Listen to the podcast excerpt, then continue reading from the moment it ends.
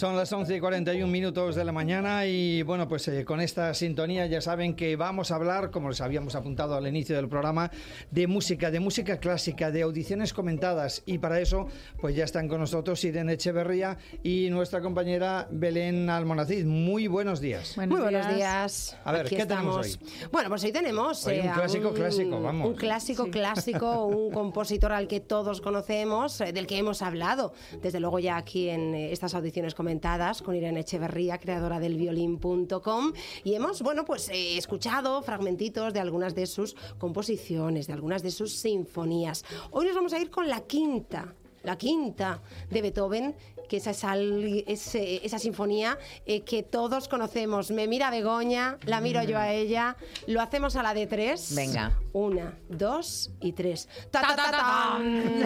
Ahí está. Esa es la quinta de Beethoven. eh, que además con ese ta, ta, ta, tan hay una historia, una historia curiosa. Y es que eh, durante la Segunda Guerra Mundial, eh, todos los eh, informativos de la BBC comenzaban precisamente con ese ta, ta, ta, tan.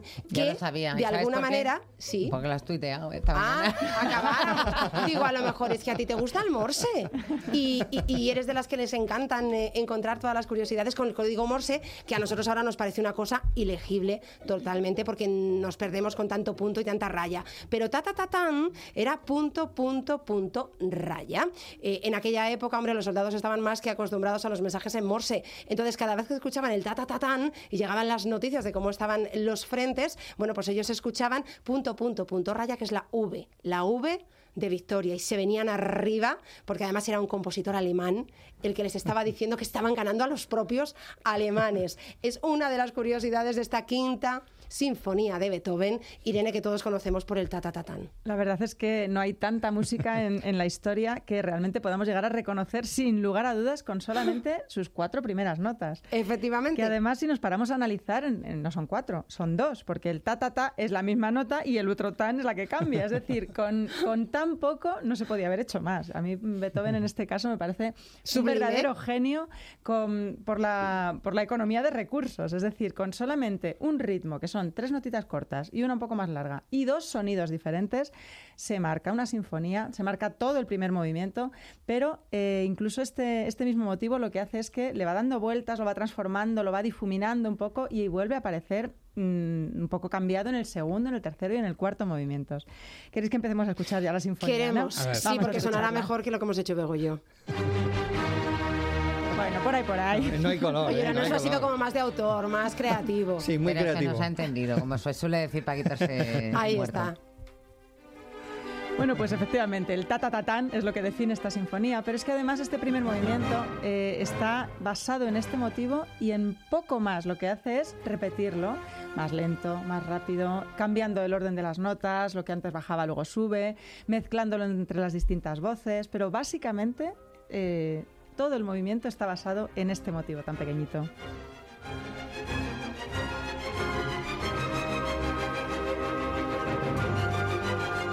Hay quien habla de, estas cuatro, de estos cuatro sonidos como, como el motivo del destino. Parece ser que un discípulo de Beethoven lo, lo denominó así. Él decía que era el propio Beethoven el que le había dicho, que era como si el destino estuviera llamando a la puerta, Ah. el toc, toc, toc, toc.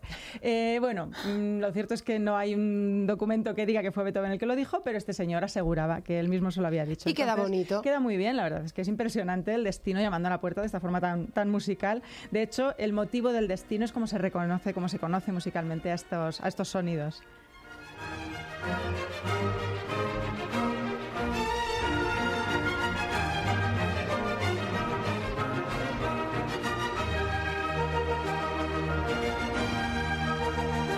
Y este motivo del destino en realidad no es la primera vez que Beethoven lo utiliza en su, en su música. Aparece ya en el concierto número 4 para piano, aparece ya este, este motivo. Aparece en la sonata apasionata también, es decir, que ya él venía obsesionado hacía tiempo con, con estos sonidos y lo que hace en esta quinta sinfonía es desarrollarlo hasta, bueno, pues llevarlo hasta sus límites más, más lejanos.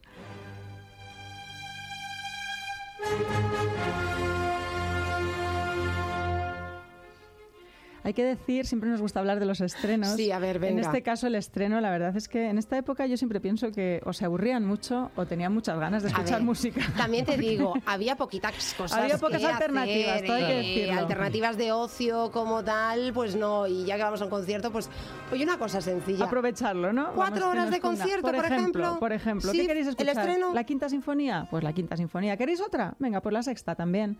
¿Os habéis quedado con ganas? Pues el concierto número 4 de piano. Madre mí la séptima me gusta. La séptima es muy bonita, esta se estrenó otro día. Es que no la había compuesto Esta no la había todavía. compuesto, estaba en ello. Hay que darle un poquito Pero de en este tiempo. caso dijo, Nicolas bueno, Cage luego salía en la séptima. también. Señales del futuro, mujeres. Una peli que utilizó la séptima para eso. Hombre, ya me imaginaba que iba a ser en una película. No, ¿eh? como estáis hablando de Pero no acción. sabía qué película era. Bueno, pues en este caso la séptima estaba todavía en la cabeza de Beethoven, pero mm, teníamos, ya os digo, el concierto para piano número 4. Eh, la misa en do mayor, tres movimientos. No vamos a hacerla ¿También? entera tampoco, pero sí. Una fantasía coral, el aria o pérfido. Y por si hubiera sido poco, una improvisación para piano. Pero Eh, todo esto ya estaba en programa. el mismo día, o- ¿Y en total cuánto tiempo? Eh, sí, Cuatro, cuatro horitas, cuatro más o horas. menos. Yo lo veo, vamos, cuatro horas me parece, Bien, ¿no? después de todo lo que ha dicho, me parece poco. Hasta poco, ¿no? Corrieron mucho.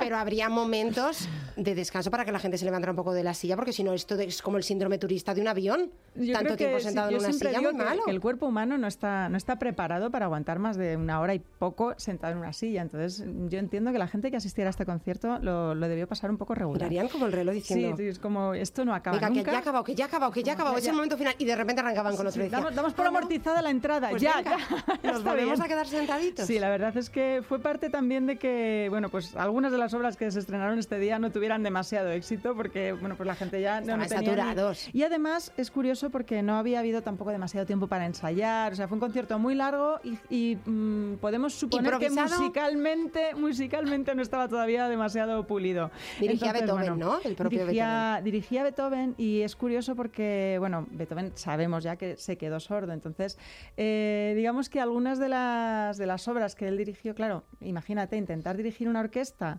teniendo problemas de sordera ya, pues es complicado. Entonces los ensayos solían ser bastante catastróficos. Eh, los músicos, claro, mm, el músico vaya a tocar, entonces que el director esté sordo, lo único que le dice es, bueno, pues, pues quítate tú y pon a otro, pero, pero a mí no me compliques la vida, ¿no? Me ni la sobras. existencia. Compón, pero no dirijas. Claro, exactamente. Entonces él, bueno, pues él quería hacerlo. Podemos imaginarnos la desesperación de un Lo llevó muy mal, ¿eh? está- hombre, claro que lo llevó mal. Imagínate, Sí. él tenía una carrera como, como pianista. Él era, él era músico, él había dado clases con Haydn, había recibido clases. Mozart le había escuchado tocar y le había dicho, muy bien, chavalín, vete, dedícate a esto, que esto va a ser lo tuyo. Es decir, él tenía una carrera muy prometedora, tocaba muy bien el piano y, y había, bueno, pues se había metido un poco en la sociedad de Viena, había un ambiente musical que era perfecto para lo que él quería y lo que él pretendía y de pronto empieza a quedarse sordo, empieza a ir a un montón de médicos, nadie le sabe decir lo que tiene, nadie le dice esto va a ir a más, él simplemente piensa que se va a seguir curando, le empiezan a tratar unos u otros. Entonces, bueno, pues la desesperación era grande. Eh, llega un momento en que no puede continuar su carrera concertística, entonces decide, a pesar de todo, dedicarse a la composición. No es ni medio fácil. Yo tengo la música en la cabeza, la escribo y que la toque otro. Pero aún así, ya vemos que se quería meter en los ensayos, Sí, se quería meter en no la- quería Entonces, no quería renunciar, parece lógico, ¿no? Eh, también sabemos que estuvo muy desesperado, que estuvo en ocasiones incluso pensando en quitarse la Sí. vida. O sea, su vida era la música y, y le dejan sordo, pues dice, bueno, pues ¿qué, qué hago yo aquí?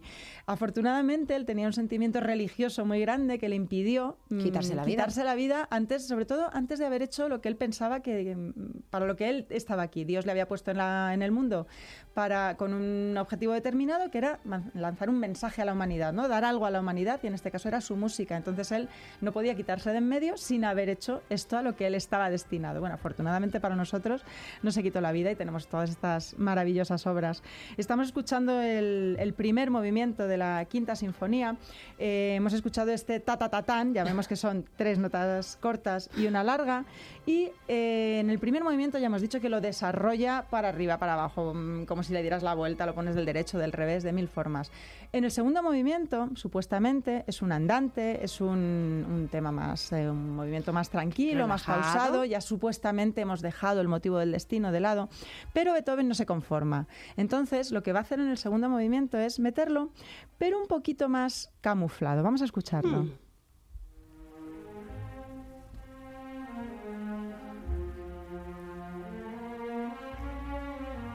Comienza el movimiento con una melodía en los violonchelos. Es una. Bueno, aquí escuchamos música del romanticismo. Es como muy galante. Es muy, muy elegante, Sí. exactamente. Entonces, pero es curioso que Beethoven utilice aquí los sonidos graves. Tú me contabas antes algo respecto a esto, ¿verdad? Hay un estudio curioso, hay un estudio curioso que he encontrado buceando entre los archivos médicos. Eh, el British Medical Journal eh, publicó un estudio en el cual decía que se podía eh, estudiar también los eh, periodos, diríamos, o eh, todo el periodo compositivo del Beethoven. eh, viendo el grado de sordera que él había alcanzado. Se podría diferenciar su música en tres periodos que tenían que ver con cómo fue perdiendo esa audición. En este periodo, en principio, cuando estaba con la quinta sinfonía, eh, parece ser que habría empezado ya a perder esa audición, sobre todo los sonidos agudos. Era lo que él ya no escuchaba, con lo cual empezó a componer utilizando eh, pues esas notas más graves, que era lo que él era capaz de escuchar. ¿Qué pasó? Que según fue pasando el tiempo, cada vez escuchaba menos hasta prácticamente no escuchar nada y como ya le daba igual los agudos que los graves, que no había nada que él pudiera escuchar, volvió a componer como al principio, que era, como decías tú, lo que él tenía directamente en la cabeza y que le daba igual, lo plasmaba en notas porque no escuchaba nada. Efectivamente, bueno, pues esto es uno de los motivos por los que él elige, en este caso, eh, esta melodía de los violonchelos para comenzar. Digamos que las melodías tradicionalmente siempre pues, solían ser en los violines, en instrumentos agudos. Puede ser uno de los motivos por los que él dijera, bueno, pues esto es lo que mejor escucho yo, es lo que voy a, Así voy a sé cómo darme el gusto, por lo menos.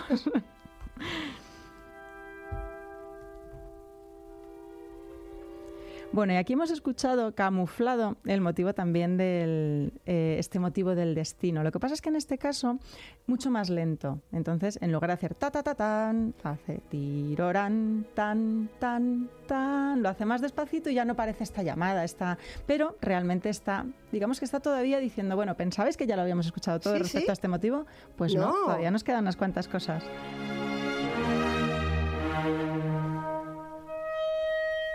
Otra de las novedades que introduce Beethoven es que empieza a utilizar toda la orquesta de una forma más global. Es decir, eh, si os fijáis en la música del clasicismo, en Mozart, en Haydn, casi siempre la melodía para los violines. ¿Qué hace el viento? Pues de vez en cuando hace algún apunte, algo, pero siempre está como supeditado un poco a lo que han hecho los violines. En cambio, Beethoven empieza a utilizar todo el viento de la misma forma que utiliza la cuerda, es decir, le da más protagonismo, de forma que hay una especie de, bueno, pues como de hegemonía, ¿no? Ya hay un poquito más de, eh, igualdad entre todas las secciones de la, de la orquesta. Le da mucha importancia a la percusión también. Incluso la percusión a veces puede llegar, este ta ta ta tan, eh, lo puede tocar un timbal, porque Sí. realmente es un ritmo, además de una melodía. Entonces, bueno, pues consigue que las secciones diferentes de la orquesta vayan teniendo todas la misma, la misma oportunidad de, de hacer música y de, bueno, pues de tener su importancia y su momento principal. Vamos a escuchar, si queréis, el tercer movimiento. El tercer movimiento en una sinfonía, ya desde el clasicismo, venía siendo siempre un minueto. Un minueto es una. mm, Bueno, pues es una- un tipo de composición musical que tiene un ritmo marcado, un ritmo ternario, venía, el origen era una danza. Beethoven lo que hace es que cambia el minueto. Lo cambia, al principio incluso en las primeras sinfonías lo sigue llamando minueto. Lo que pasa es que mm, no, digamos que ya empieza a cambiar un poco la estructura, empieza a cambiar un poquito también el carácter del minueto, es más rápido. Y directamente, en un momento dado, dice, bueno, pues ahora vamos a, escuchar, vamos a escuchar una música que ya no es un minueto, es otra cosa. Y decide llamarlo scherzo. Scherzo es una palabra italiana que significa broma. Como esto ya no es un minueto, es cualquier otra cosa.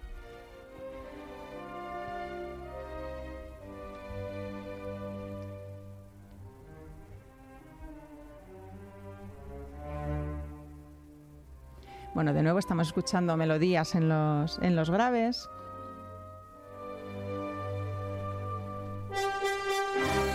¿Y esto qué es?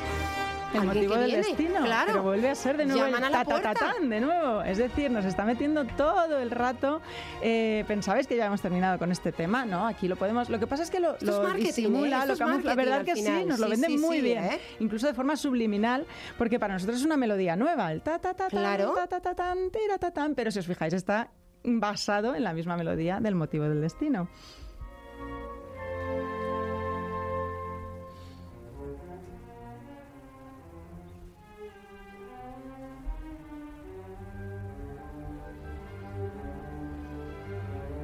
Otra característica de esta sinfonía es que entre el tercer y el cuarto movimientos no hay pausa. Entonces, eh, digamos que mm, cambiamos de carácter, cambiamos de estilo, la, música cambia, pero se produce sin ninguna pausa. Entonces, digamos que al final del tercer movimiento lo que escuchamos es un crescendo, una música que va aumentando, aumentando, aumentando y al final es como que explota en el cuarto movimiento que vamos a escuchar ahora.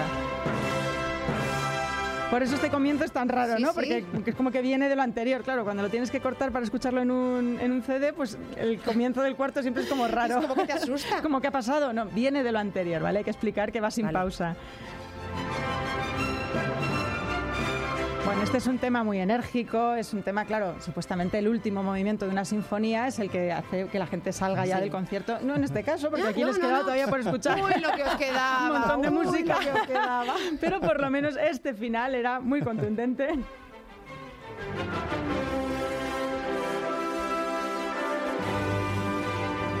Y aquí estamos escuchando cuatro notas.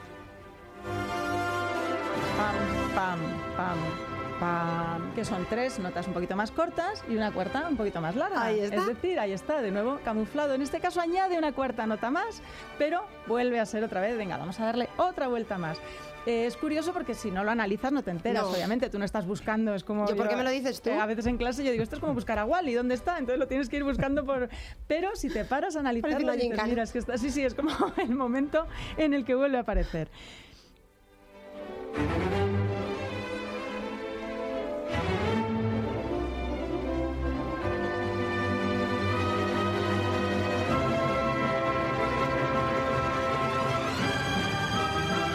Bueno, y otra, de las características de la música del, del romanticismo, que es lo que estamos escuchando ahora, es cómo crece la orquesta. La orquesta se ha ido haciendo cada vez más grande, también un poco pensando en que eh, el espectáculo de la música empieza a atraer cada vez a más público. Entonces, eh, los empresarios empiezan a construir eh, espacios más grandes donde, donde hacer conciertos.